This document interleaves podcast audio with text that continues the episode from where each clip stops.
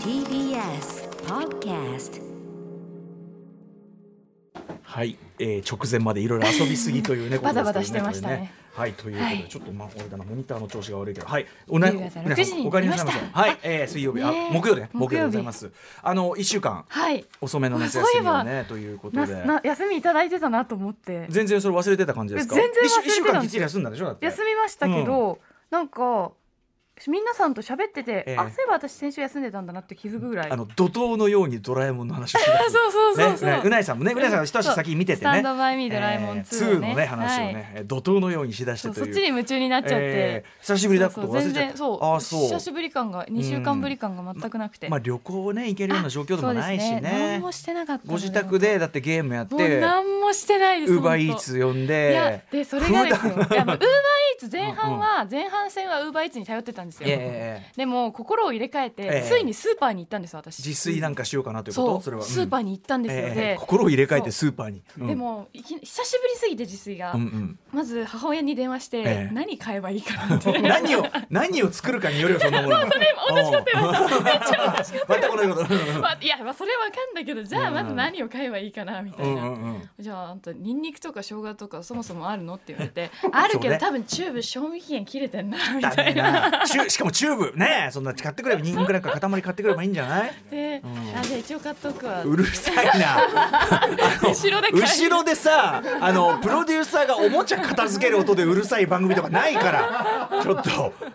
そんな番組はないからはいちょっとねけど気をつけてやってねあでで言ってそれで、まあじゃあとりあえずなんかススタンダードな主役級野菜たちをうん買おうって思って、はいじゃあいろいろ野菜入れたよって言ってそんなちょっと待ってこの分野でまだ何作るか決めてないのあき決めてないですえー、そんなことって可能えでえなで何買った何買ったえのーキャベツキャベツ人参玉ねぎ、うんえっ、とピーマン、ん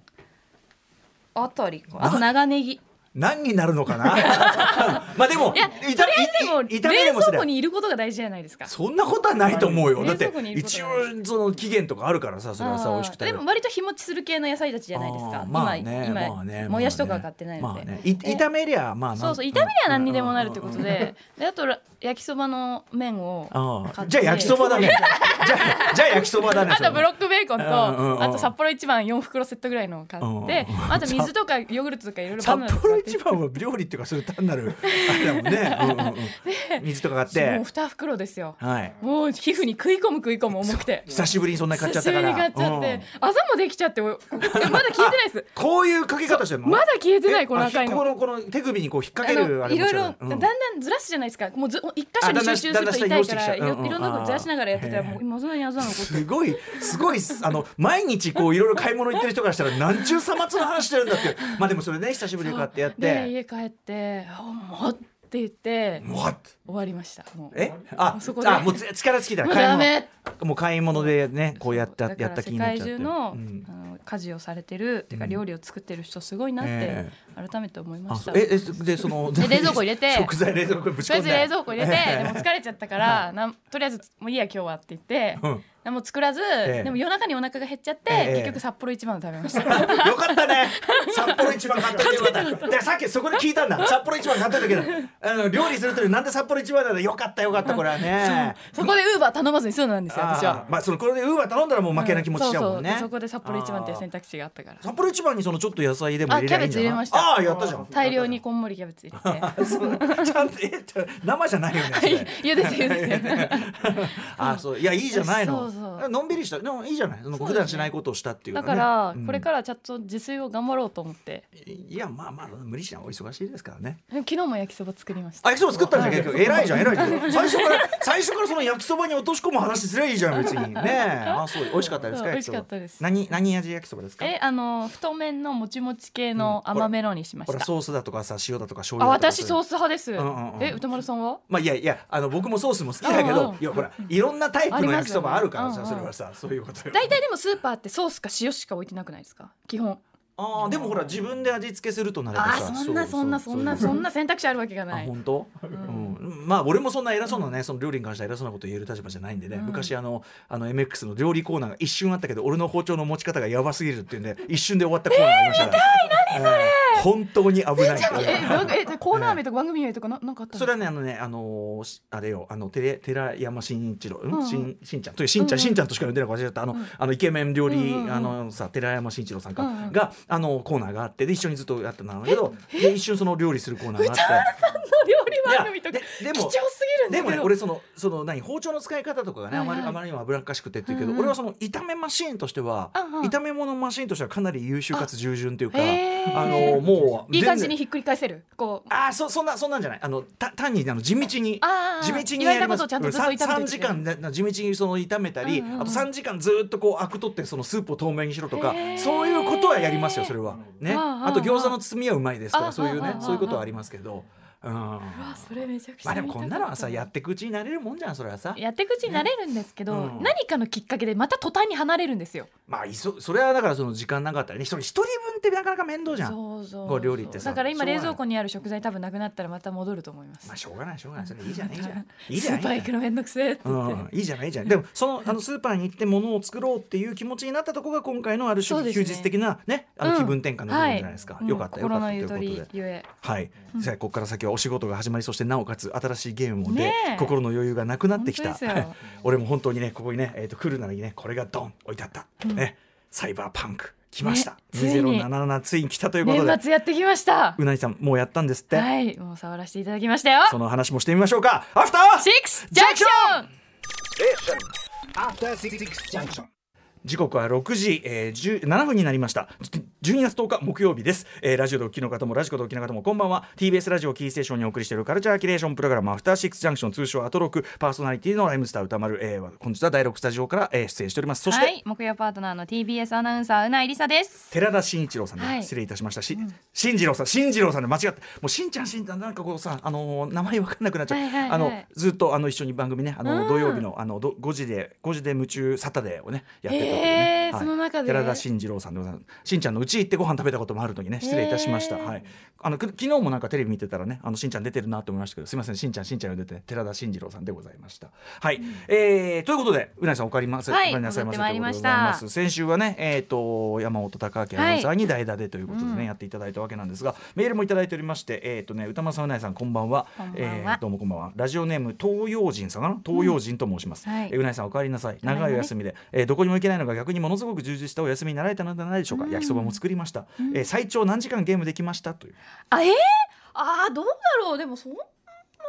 でもね、エイペックスやってんなって、エイペックスレジェンズやってんなっていうのは、これは、あの、プレイステーションのログインが、もうみこっち丸見えなんで、 いやいやいやいやえー見えましたね。 つまり歌丸さんもオンラインってことなんです、ね私もねやってます私はもうもっぱらあ のここのところはその裁判バンクまでは、あのアサシンクリードバルハラをね、はいはいのんびりのんびりとね進めておりましたけどねそうなんか急激にエイペックス熱高まってしまって、うん最近ずっとやってますよねはやっぱりそのなんだろうな結果が出てくるようになると面白いですねこういうゲームあって上手くなってくるとねそうそうなるほどね最初はもうすぐダウンとかもう与えられても100200ぐらいのダメージでキルもでき、1キルも出せないとかそんな感じだったんですけど100人からのいわゆるバトルロイヤルゲームですよねそうバトルロイヤル系はいのゲームなんですけど、そう夏休みそう今ここにあの、うんだ台本にも書いてもらえてるんですけど、エペックス1回1800ぐらいダメージが出てち11ょキルで敵をうんうん11、60人中11人私がダウンさあーそあーせたんそれではすかよなりそれはかなりそう60人60 60人人100人じゃなくて60そう人60人中11人私がダウンさせたってういんうそれはゲー相ムがあっ当ていいですねはいめちゃめちゃもうなんか、うんうんやっぱそういう結果が出てくるといどんどんどんどん確かのにめり込んじゃいますよね。確かに確かにうまくなってんだじゃあねうんエイペックスやってあとねそのいち早くまあ今日ね発売になりま したこの番組でもねサイバーパンク特集なんてのも改めてやりましたけどもねえはいサイバーパンク2077えー無事今本日発売されました発売されましたどれだけ延期されてんだしたっけだってねねえ今ねスタジオでさっきそのおもちゃしまおうとかうるせえんだよっつってうんうんうんうん言ってたのはこれあの番組プロデューサー橋本義文さんがですねえーそのサイバーパンク2077いろんなバージョンでねいろんな要するにその通常版だなんだってはい言ってる中でコレクターズエディションになるものを彼が購入したわけですでこのコレクターズエディションになるものの皆さん、うんこれあのうなぎさん見て箱がもうあれ何何センチ四方っていうのこれはなんかマトリョーシカみたいな感じでまず一番大きいのが、 うんな何センそチ横30縦50ぐらいあるもっと横30よりもっとあるよ横横60縦あそっか30以上あるなうん縦60とかですかねそうかなそんぐらいのかなりデカめなねその箱に入ってはいええ空気清浄機空気清浄機ぐらい空気清浄機空気清浄機一般的ないやいや空気清浄機そんな熱くねえ空気清浄機2つ並べたぐらいだよ体積では言えなそうだわ、うんであのそんぐらいの箱に入ってですね、その中にいろんなそのねえっとまあアートブック集であるとかいろんなこうあれが入ってもちろんその本体も入ってそしてさらにですねフィギュアが入ってるとこのフィギュアすごいですねそのフィギュアをさっきね彼がこう組んでいてですこれすごいよね、これあの我々我々というかちょっと後ほど聞きますけど、うなぎさんちょっとやったみたいだけど、まあ、サイバーパンク近未来なんでしょうね、これ明らかにこの主人公が乗っているこの赤いバイク、んまあアキラ的な、うん、完全そうにですね完全にね、うん、金田のバイクですよね。うんうんでピョーンと飛び上がってに二丁拳銃でさ、はいはい飛び上がって撃ってる、まあ、これマトリックス感みたいな感じでうんうんうんうんうんうんでその敵をこうなんだろうな、うんうん敵にそのバイクをぶつけて飛び上がって銃を撃っている瞬間を、はいはいこうフィギュアをしてこれなかなかフィギュアなかなかいいですよねこれ成功ね。にできてる迫力があって小さいお子さんのねえいるうちにとてもおけたもんじゃないという ね、えーフィギュアが、まあ、確かに彼は彼はおもちゃになっち ゃう、えー自分の部屋のコックピットに置くんでしょうけども ねいやこれいやあの、まあ、フィギュアの出来もさることながら、うんこういう世界観かというんで多分そのこのアキラ風のバイクも出てくるんでしょうし、あのうなやさんちょろっとやられたみたやいでりすね。ましたよ、うんもうねサイバーパンク特集の知識がふんだんに生かされてる受けられもたうねジャックインした瞬間ジャックインって言っちゃいましたもんそんなこと言ったっけ そサイバーパンク特集ジャック・イン 合併承知みたいなさそんなそんなこと言う特集だったっけなんか、うんなんだろう知ったようなノリで知ったようなノリでね知ったようなノリでプレイすることができ て私あ私もサイバーパンクはもうそう任せサてイくバーださいパンクもあこれジャックインしてるからジャジャックインしてるあ王道のサイバーパンクだよダセー まあまあまあまあ余裕を持って臨めたと。うん。えでもね本当にあの日本のうん。企業とか、はいあのにいかにも日本人の名前とか、うんうんもうねあと焼きそば至る所で焼きそば日本が日本うんのなんか人とか商材がいっぱい出てくるの。あのやっぱりそれブレードランナー感といブレうードラかンナーとかまあ、そういうそあうですねアジア感というかね、はいはい日本感みたいなの入れるのがその一つ、まあ、昔のそのオールドスクールなんというふうにはいお森のぞみさんと、ね、あの添野知世さんおっしゃってましたけど、まあ、その感じなんでしょうね。だからやっぱり日本人としてはうんうん嬉しいですし、しかも焼きそば食ったばっかだし、そうそうそう、ん焼きそば自分で作ったしおいおいおいサイバーパンクだったら焼きそばサイバーパンクじゃない、焼きそば確かに焼きそばサイバーパンク だかっこいいわあのおで二もねあの人屋お台二人みたいがあな感じの1時間は何だったんだって いまだにやっぱブレードランナーのイメージ抜けないね、いやでもでもあれもあれも一つの世界観としてはありだからさ、えでさそのいわゆるえーっとオープンワールド要するに世界がバーッと広がってナっイてトシティというんう広いその街をうん主人公の V というキャラクターはいがまあ探索していくっていうゲームなんですけど、うんうん探偵的なことなのかな。まあなんだろやうなっぱしフリーのうまあ何でも屋みたいな感じですかうんねうん。まあいろんなことをね、、はいいろんな事件があったりするんでしょうけどで、えっと、主観視点なんですよねいわゆる主観視点です FPS 的なというか、主観視点ですその、えっと、捜査官っていうかどうですかそのあたりは。なんかなんだろうその今までのオープンワールドゲームとか、うんもうそれ以外のジャンルのゲームのうんいいところ本当に凝縮したなっていう感じがあまへーず序盤まにあしてプレイ12時間ぐらいで感じたんですよね。うんうんっていうのもなんかグランドセフトオートのあの自由な感じ、うんうんうん人の車奪ったりとか、うんうんうんああいうのも全部あるんですよ。はいはいとかなんかちょっとアダルティーなお店があったりとうんうんうんうんか、なんか街のこうなんだろうな、荒廃してる感じみたいなのとか、うんうんちょっと刺激的な感じとかも、うんうんこう描かれてたり、うんうんあと一個思ったのが操作パートみたいなのがあって捜査それが、うん